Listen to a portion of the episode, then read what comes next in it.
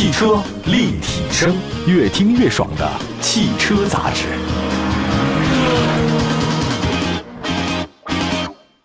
各位大家好，欢迎大家关注本期的汽车立体声啊！今天呢，在节目当中呢，跟大家说一个汽车立体声的编辑试乘试驾的一个事情。呃，我们先问大家一个问题啊：如果我说到是捷克车的价格，德国车的品质，你觉得我说的是哪个品牌啊？其实大家现在都能答对啊，斯柯达，没错，斯柯达。这个其实是斯柯达品牌啊，在欧洲受宠的一个重要原因，就是它的车呢价格呢是捷克的价格，但是它品质呢是德国的品质啊，都是这个老牌的工业国家哈。这个在中国市场呢，斯柯达是进入咱们内地市场的一个海外汽车品牌，比如说那福门，还有菲利西亚，都是咱们很多国人印象特别深的一辆车。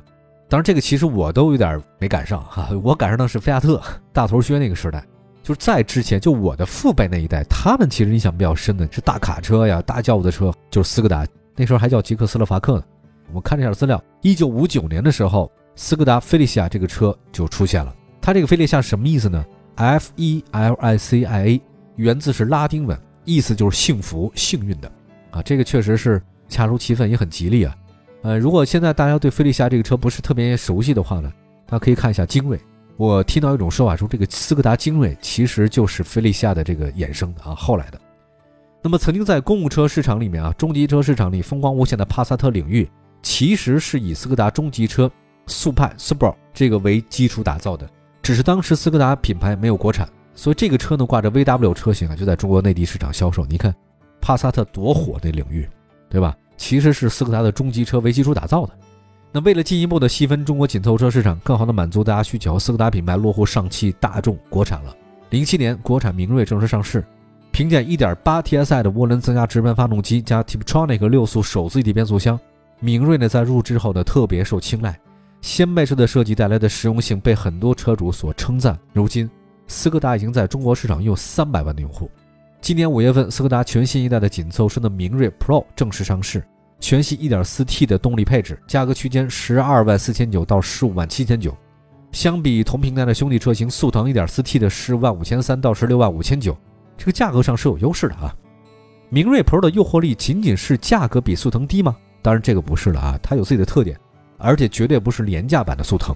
这次汽车立体编辑呢，试乘试驾的是斯柯达明锐 Pro Octavia 车型的第四代车型。相比以往的这个老款车型啊，外形设计更加年轻，更加运动。它这个名字呢，名为“能量城”的车身配色，提升了惊艳程度。其实，斯柯达明锐 Pro 的设计灵感来自于概念车，大量使用水晶切割纹理，提升设计感和时尚素。家族式的前进气格栅呢辨识度非常高，跟两侧的 L 型大灯的融为一体。前保险杠两侧带有贯通的气流导孔，能够有效的降低空气阻力。再来看这车的侧面呢，是优雅舒展溜背式设计。相比老款车型的话，这款车呢更接近于轿跑。它后排的腿部空间比较大啊，轴距加长了，达到两米七三，接近了传统中级车的水平。这比欧洲这一代的车还加长了四点四公分。所以从视觉效果上来看的话呢，更修长了。这尾部啊有很有力量感，这个直线拉伸的视觉宽度，双边两出排气孔跟整车的运动风格呢是很相符的。内饰方面的话呢，明锐 Pro 采用贯穿式设计，十二点一英寸的悬浮屏。十点三英寸的仪表盘啊，提升了内饰的科技感。中控台呢是用软性材质啊，整体质感和触感很不错。三幅平底的方向盘大小呢粗细很合适，握感很不错。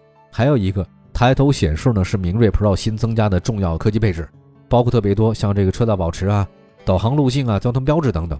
那个换挡杆很有科技感，节省空间，是很舒服的一个设计啊。明锐 Pro 的座椅呢是采用了海外版 RS 车型的设计，它那个护肩啊。和腰托都非常好，带来更好的包裹性，舒适性很强。后排坐垫呢加长加厚，对大腿的支撑性更好。啊，斯柯达明锐 Pro 呢很注重细节，比如说你可以前后移动的上翘的中央扶手，对吧？这个就对你驾驶员的肘部很好。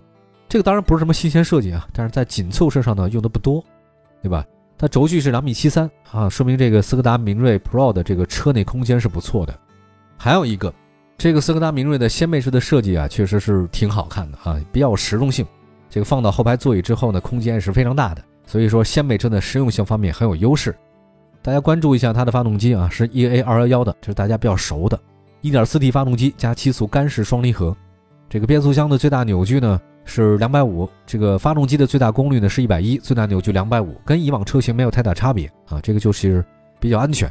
总的来讲啊，实际上用一台一百一十千瓦的发动机来驱动一部紧凑车来讲，这个其实是还驾驶感受比较好。这个车太熟悉了，一二幺发动机啊，大家也不用再说太多了。还有七速双离合，这个太了解了哈。那传动效率还是挺高的。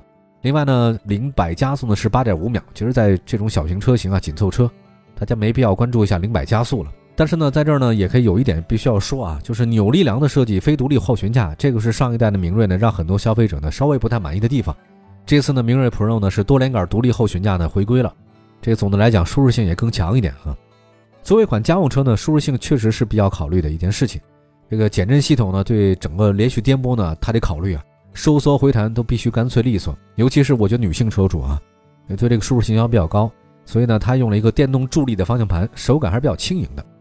其实，在部分国人眼中啊，斯柯达定位呢是比大众低的，这个明锐呢是减配版速腾，但事实并非如此。总的来讲，明锐 Pro 在配置方面比那速腾要高。以顶配版车型为例的话呢，虽然明锐 Pro 的价格是低八千，但它多了一些道路标志的这种识别，三百六十度的全景影像。倒车的车侧预警、电动后备箱、HUD 的抬头显示、车载空气净化器啊、车内的 PM 二点五的过滤装置等等。同时啊，在明锐 Pro 顶配版车型上是标配的像并线辅助、车道偏离、自动泊车、全速自适应巡航，这个在速腾顶配版车上需要加钱再选装的。所以总的来讲，这个斯柯达明锐啊，它的配置要比那个速腾要高很多。那么在欧洲市场方面，消费者选择斯柯达呢，不仅仅是价格便宜点啊，更重要的是产品还有卖点。那这次呢，这个汽车立体声的编辑呢，试驾这个明锐 Pro 啊，时尚动感的外观设计，整体感的质感很不错啊，车内空间很好，配置性也都挺高。综合实力方面，斯柯达明锐的 Pro 其实要高于速腾的。呃，年轻有内涵啊。如果您看中的是产品力，不是车标的话呢，我觉得明锐 Pro 呢可以了解一下，这是为年轻人准备的紧凑车型。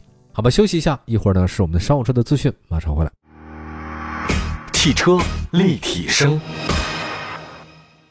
买好车，用好车，就上有车以后 APP。腾讯战略投资的汽车信息服务平台，带给您真实靠谱的汽车报价，全国车辆降价信息，全市车辆最低门店。有车以后 APP，欢迎您下载。继续回到节目当中，今天汽车立体声为大家带来的下半部分内容呢，是商用车的一个快讯。我们首先说商务车的新车上市的报道啊，全新 MA5 平台打造这个全新一代的轻量化重卡欧曼行星。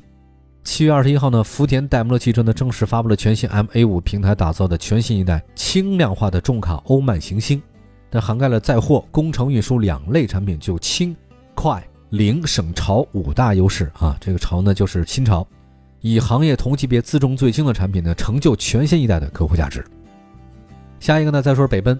七月二十四号，北奔 V 三 ET 国六智行版 AMT 牵引车震撼发布，搭载的是潍柴国六的十三升五幺零五五零大马力大发动机加法士特智能 AMT，比肩国际新一代的动力总成匹配，全新大数据标定最优车况匹配，最高传动效率高达百分之九十九点八，这个很厉害啊！